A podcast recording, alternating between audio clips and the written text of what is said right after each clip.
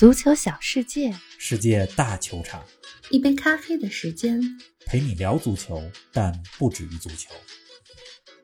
英超十五轮战罢，三十年来最高竞技水平，最紧张刺激的榜首大战正在上演。曼城、利物浦、切尔西之间仅有一分之差。利物浦收获完美一周，复仇埃弗顿，绝杀狼队。三强争霸当中，我们为何认为红军领先半个身位呢？曼城各项赛事七连胜，早晨七八点的灿烂太阳，英超十一二月的最美月亮，形容的就是伯纳多·席尔瓦，你同意吗？切尔西丢掉榜首，从零封狂魔到连续三场失球，蓝军的防守怎么了？朗尼克执教曼联首战告捷，拜仁赢下德国国家德比，亚特兰大在飞翔，穆里尼奥的帅位有点颤抖。更多精彩内容尽在本期足球咖啡馆。听众朋友们，大家好，欢迎来到新一期的节目。国际足坛又是一个繁忙的周末啊，王老师，你这周睡眠还够吗？林子好，听众朋友们，大家好。周末确实很忙，大家看球可能就看一遍直播。是啊，但我们给大家说球，看完直播还得看关键镜头的回放，没错，拆解和分析。但我很享受这个过程，繁忙并快乐着。是的，玲子，咱们先说个题外话。我看最近有听众留言夸你声音特别好，谢谢，让你开一个心灵鸡汤的节目。我呀，希望有一天你能找到一个能有更多说话机会的节目。哎呦，冯老师，你这个口气很像克洛普吗？周末的比赛当中，利物浦一比零绝杀狼队，进球的是替补出场的奥里吉。克洛普赛后说，奥里吉是个好球员，希望将来他能找到一个给他更多出场时间的教练。没事儿，我对自己的出场时间啊、说话时间非常满意了。只要球队能夺冠，咱们的节目能受欢迎，我就非常开心了。哎，玲子真是个有觉悟的好队员，那必须的。咱们书归正传来说，英超过去一周对利物浦来说是完美的一周。先是客场四比一大胜同城死敌埃弗顿，时隔四百一十天完成了复仇。没错，又是在周末的时候最后一分钟绝杀狼队，从积分榜第三来到了第二位。这两场胜利对利物浦来说太关键了，是啊，把球队的争冠气势烘托到了高峰。为什么这么说呢？对埃弗顿的比赛不仅是德比，也是复仇。二零二零年十月份的时候。利物浦做客埃弗顿的比赛，不知道大家是不是还记得？范戴克严重受伤，整个赛季报销。对啊，蒂亚戈也在那场比赛当中受伤了，缺阵十周。更悲的是呢，那场比赛当中铲伤范戴克的皮克福德逃过了红牌，而利物浦在比赛快结束时候的绝杀也被吹掉了，太惨了。这是去年的那场球。从那场比赛开始啊，利物浦就走上了一个非常艰难的赛季。是的，这周他们客场四比一赢了埃弗顿。可以说是把胸中的一口闷气给长舒出来。终于啊，周末踢狼队，利物浦全场得势不得分，狼队防守也非常严密，眼看就要在客场丢了两分。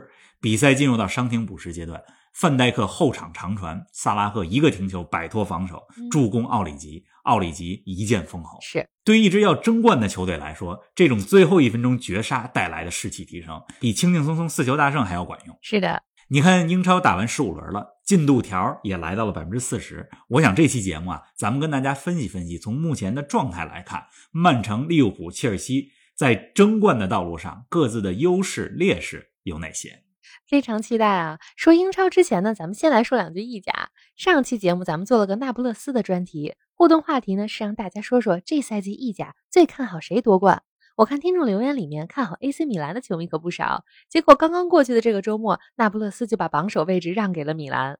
米兰登上榜首，那可得感谢咱们足球开复尔节目里边出镜率最高的意甲球队 亚特兰大。是，那不勒斯主场二比三输给了亚特兰大。昨天我还发了个微博，是这么说的：嗯，当中后卫德米拉尔冲到对方禁区里边进球，当亚特兰大在马拉多纳球场带走胜利，当冠军不再是个遥远的梦想。亚特兰大，你真棒！嗯，还真是。哎，冯老师问你个正经事儿啊，亚特兰大什么时候开始赞助咱们的节目呀？这这问题呢，咱们从长计议，要有战略眼光。咱们最近不是要和几个意甲俱乐部开视频会吗？谈谈合作，这事儿提上日程。放心，我想着呢。嗯，意甲这周末够热闹的，罗马零比三输给了国米。英文足球解说里边啊，经常有个表述叫做 sixes and sevens，说翻译过来就是乱七八糟，用来形容防守杂乱无章。是的，这场球当中的罗马就是这样，太贴切了。十六轮意甲，罗马已经输了七场球，嗯，和前四的差距拉大到了九分。哎，不过我还是挺佩服罗马球迷的，怎么呢？比赛打成这样，依然全场高歌支持着球队。哎呀，但是球迷就算再支持，我觉得穆里尼奥现在这帅位啊，也是稍微有一点晃悠的。嗯，下课不至于。但信心的缺失，这都是慢慢积累的。是的，那，穆里尼奥在罗马的日子不太好过啊。不过没有了穆里尼奥的英超，却依然是精彩纷呈。咱们切入正题，冯老师，从前十五轮的表现来看，曼城、利物浦、切尔西的三强争霸格局，你最看好谁呢？咱们先说一个前提条件，那就是这三个队之间实力非常接近。嗯，咱们说越位判罚有那种差距特别小的体毛级越位，那这三个队的差距也几乎如此。是英超今年正好是第三十个赛季，过去三十年没有任何一个赛季像今年一样，从赛季开始就形成了三强争霸的格局。嗯，九十年代末二十一世纪初，曼联和阿森纳双雄争霸。后来切尔西崛起之后，有的赛季是切尔西和阿森纳两强争霸，嗯有的赛季是切尔西和曼联。二零一零年代曼城崛起之后，前几年呢是曼城和曼联，中间几年呢曼城和切尔西，是啊最近几年呢又是曼城和利物浦，嗯从没有过这赛季三强争霸这么焦灼的局面。还真是。而且啊，现在的曼城、利物浦、切尔西，这都是自身风格特点非常鲜明的球队。嗯，瓜迪奥拉的曼城典型的传控打法，前场球员之间不断交叉换位，没有真正的中锋。克洛普的利物浦前场三叉戟威力无比，整体阵型非常靠上，高位压迫反抢，打法很有侵略性。是的，图赫尔的切尔西，嗯，防守固若金汤，对吧？在若日尼奥、坎特、科瓦契奇都身体健康的情况下，切尔西的中场最强，而且两个边路打得也很活，进球队员非常分散。总之呢，就是各家都有看家本领。但咱们既然是个足球评论节目啊，就得有自己的观点。对呀、如果只说各有各的优缺点，那跟没说一样。是林子刚才问我的问题，回答一下：三个球队里边，我最看好利物浦。三强争霸当中啊，我觉得从目前的人员配置、球队状态、战术打法这些大面上来看，利物浦领先半个身位。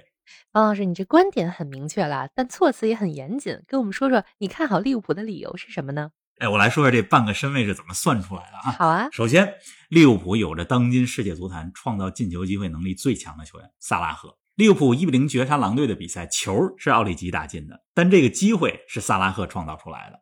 范戴克的长传找到了萨拉赫，萨拉赫停球直接甩掉了狼队的后卫，就这么一个把球停向自己身前十五米，然后加速摆脱的动作，就是决定这比赛一分还是三分的关非键。常关键。咱们总说足球是集体运动，嗯这没错。但到了千钧一发之际，决定比赛的胜负手往往是某个个体、某个超水平的动作。没错有，人可能会说啊，切尔西和曼城进攻手段很多元，不依赖某一位队员。像切尔西这赛季英超不同的进球队员有十五六个。但我想说的是，要想在漫长的英超赛季里边夺冠，除了进攻武器多以外，你还得有一两个稳定的大杀招，肯定的对吧？而就这一点来讲，利物浦的前场三叉戟，或者说萨拉赫这一个点，就是相比于切尔西、相比于曼城的优势。你看，切尔西今年夏天买来了卢卡库，也是想解决稳定得分点的问题，但是目前看来还没有找到卢卡库的正确使用。还不知道怎么打开。曼城的瓜迪奥拉、嗯无锋战术已经屡试不爽了，前场谁都能进球，没有绝对中锋，我觉得呢也会是个曼城的软肋，尤其在碰到一些摆铁桶阵球队的时候，比如曼城下一个对手是狼队，狼队从对利物浦比赛来看，防守非常严密，总之对曼城是个考验。是啊这是第一点，就是利物浦有萨拉赫。嗯，第二点呢，要说什么呢？第二点，防守方面，你别看利物浦失球数比切尔西和曼城分别多了三个，但从最近几周走势来看啊，切尔西和曼城的防守越来越不稳，啊，都是连续三场英超失球。而利物浦的中卫组合范戴克和马蒂普渐入佳境，恢复到了二零一九二零夺冠赛季的那水平。是今年金球奖，莱万没能得金球奖，大家非常遗憾。没错，但我更加感到遗憾的是，二零一九年范戴克没得金球奖。范戴克是利物浦的后防定海神针，面对各种危险局面，你看他在场上非常冷静，有他在，利物浦就有主心骨，而且他的作用不仅限于防守。范戴克的长传球经常是利物浦进攻组织的起点。安切洛蒂有本自传叫《安静的领导力》，而放在球员层面呢，安静的领导力说的就是范戴克。曼城和切尔西的防线主力后卫个人能力都很强，但是从领导力和稳定程度来看，我觉得没有一个人像范戴克这样。哎，那还有其他的吗？还有这第三点，那就是利物浦这个球队的精神力量啊。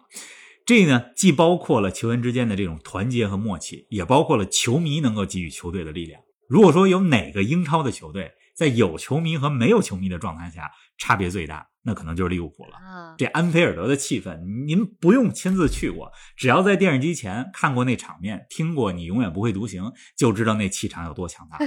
而且利物浦打客场的时候，利物浦球迷的助威声总能压过主场球迷。是的，上赛季利物浦之所以表现不佳，勉强进了欧冠，一是伤兵满营，二是新冠疫情之后球场空场没球迷。嗯，利物浦现在的主力框架啊，在一起踢了三四年了，相互之间默契程度很高。而且这赛季啊，他们憋着一股劲儿，就是要在自己球迷面前送给球迷一个英超冠军。毕竟一九二零年夺冠的时候，后半赛季是没有球迷在场的。对吧？很遗憾。刚才咱们说这些呢，不是说曼城和切尔西氛围不好、精神不强大。他们呢，虽然是二十一世纪才崛起的新贵，但是球迷文化、球队氛围，曼城和切尔西这些年打造的都非常好。只说在相比的情况下，利物浦会有一些精神层面的优势，所以咱们才说是半个身位优势嘛。你这个半个身位解释的非常准确了。您正在收听的是足球咖啡馆，一杯咖啡的时间陪你聊足球，但不止于足球。欢迎您在各大音频平台关注我们的节目，同时关注我们的足球评论公众号“足球咖啡馆播客 ”（Football Cafe） 和我们的微博“足球咖啡馆”，让我们一起聊球、看球、追球。咱们再来说说曼城吧。曼城最近各项赛事七连胜，这周末三比一客场战胜沃特福德，伯纳多·席尔瓦梅开二度，本赛季已经打入五球。如果说萨拉赫是英超九十月份的最佳球员，那是否可以说碧玺是英超最近一个月的最佳球员呢？哎，葡萄牙有太多才华横溢的球员了，曼城的碧玺、坎塞洛，曼联的 C 罗、毕费，没错，还有狼队半个队的葡萄牙。然而你很难想象，葡萄牙要想进二零二二年的卡塔尔世界杯，还得打附加赛。对呀，而且上周末附加赛抽签出来了，葡萄牙很有可能要和意大利争夺一个名额。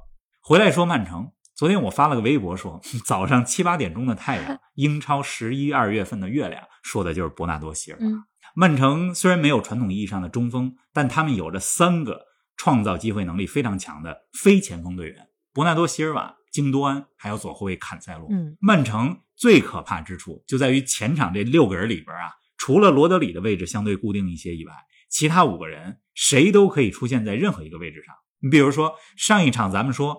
斯特林在左边挺有威胁，这一场斯特林就在右边抢点头球破门了啊！前些天咱们还在说格拉利什在左边这个扯边给坎塞洛制造出来了内切的机会，这场呢在左路扯边的就由格拉利什变成了福登，这就是曼城，是每个球员都很全能，位置你永远猜不透，真的是。上赛季最佳射手可以是京多安，这赛季最佳射手可以是伯纳多席尔瓦。但是这种没有传统前锋的战术有多有效哈，也要看对手。曼城接下来两轮英超很关键，他们的对手呢，一个是狼队，刚才说了，狼队防守非常严密；还有一个呢，就是贝尔萨的利兹联。利兹联的体能非常充沛，而且上赛季对曼城一胜一平。另外，曼城的防守最近也是要注意了，最近连续三场都是在领先两个或者三个球的时候被对手扳回来一个，弄得比赛尾声阶段还挺紧张的。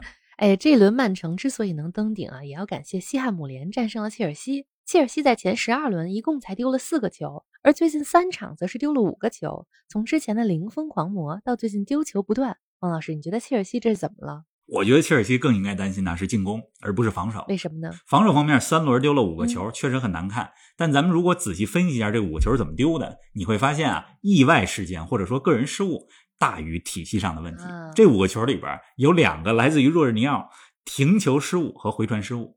前天输西汉姆联的比赛，最后被绝杀的那个球，西汉姆联马苏亚库的那个射门有个折射，切尔西很不走运。整体来说啊，图赫尔打造的防守体系是没有问题的，只要能解决个人环节上的失误，同时运气再好一些，切尔西会很快恢复到零封的轨道上。切尔西最大的问题在于进攻好像找不到办法。咱们之前说切尔西能进球人很多，对吧？从吕迪格到詹姆斯，从齐尔维尔到坎特，谁都能进球。但那是踢顺了的。当在场上处于逆境的时候啊，需要有人站出来改写局面的时候，切尔西没有合适的人，缺少一个像萨拉赫这样的人。卢卡库回归切尔西之后，前几场表现不错，但最近连续不进球，当然也受到伤病的影响啊。图赫尔反正得想一想，怎么能让卢卡库恢复到国米时期的状态。是啊，维尔纳。一直是个跑位型的前锋，不是一个高产进球型的前锋。总之，图赫尔要解决的进攻问题，我觉得比防守问题要多。输给西汉姆联之后啊，图赫尔也说说球队当中个人失误太多了，确实如此。但是这个个人失误啊，比起来之前曼联热刺换帅之前的那种结构性问题更好解决。是，我觉得不要低估图赫尔快速改变球队状态的能力，没错，也不要低估一颗欧洲冠军的心。让我们继续期待一下。哎，听完了冯老师对榜首三强的分析，想必听众们也有很多想法，欢迎大家给我们留言。我们本期的互动话题是：曼城、利物浦、切尔西的三强争霸当中，您最看好谁？以及说出您看好的理由。精彩留言，我们也将在下期节目里分享。方老师，争冠集团咱们说完了，那本轮英超的其他比赛里还有什么值得聊聊的亮点吗？要展开说的话，其实每场都有故事，咱们挑几个重点啊。朗尼克执教曼联首场比赛，曼联一比零赢了水晶宫，结果是好的。从场面来看，曼联也真是有改观，是踢的呢更能控制场面了，而且丢球之后的反抢更有效了。不过曼联的反抢程度啊，距离朗尼克的要求还有一定的距离。朗尼克一直强调八秒和十秒原则嘛，丢球之后八秒之内必须抢回来，取得球权之后十秒之内要完成射门。非常快。这曼联在训练场上要做的工作还有很多。是。另外这轮纽卡终于迎来了第一场胜利，一比零赢了伯恩利。不错啊。纽卡赢球之后啊，这圣詹姆斯公园球场的气氛就跟球队保级了一样，你可以看出来球队和球迷多期待这场胜利。太高兴了。纽卡是不是能保级？一方面要看埃迪豪的调教，同时啊也要看东窗的引援。据说纽卡有可能会签下阿扎尔，这皇马的大阿扎尔，不是多特蒙德的小阿扎尔。如果真是这样的话，那么这赛季的英超先后将迎来曾经两位赛季最佳球员的回归，一位是 C 罗，一位就是阿扎尔。咱们看看东窗的时候纽卡会有什么动作哎呀，繁忙的周末刚刚过去啊，欧冠大战又要来临了。本周中，欧冠小组赛将进行最后一轮，两场焦点战：巴萨对拜仁，米兰对利物浦。方老师，巴萨和米兰要想小组出线都不容易啊，你怎么看呢？巴萨命运还掌握在自己手里，客场只要能战胜拜仁就能出线。哎，咱们说的很轻 巧啊，只要能战胜拜仁，哪那么容易？但想要战胜拜仁，谈何容易？是，即使拜仁已经提前出线了，可能不会派上全部的主力，但是巴萨打起来还是有难度。是的，前两天的德甲国家德比啊，拜仁三比二赢了多特。说实话，比赛很热闹。但是拜仁和多特踢的都挺乱的，两个球队的非受迫性失误太多了。嗯，咱们用了个网球术语在这是的，之前节目里也说过，目前的拜仁不是状态最佳的拜仁。看看巴萨自己能不能争气吧。米兰对利物浦，这是永远经典的欧冠对决。但是米兰跟巴萨还不太一样，米兰命运不在自己掌握当中，必须自己赢球，而且指望波尔图别赢马竞，同时马竞别大比分赢波尔图，这难度有点大。对呀。哎，玲子，你刚说欧冠两场焦点战啊，其实还有一场，亚特兰大对比利亚雷亚。如果亚特兰大战胜黄色潜水艇，那么将连续第三年打进欧冠十六强。你说这故事多美丽！哎呀，我好像有点猜到了周四早上要说哪支球队了。那咱们就周四早上不见不散。好呀，不见不散。希望大家给我们留言，下期节目再见。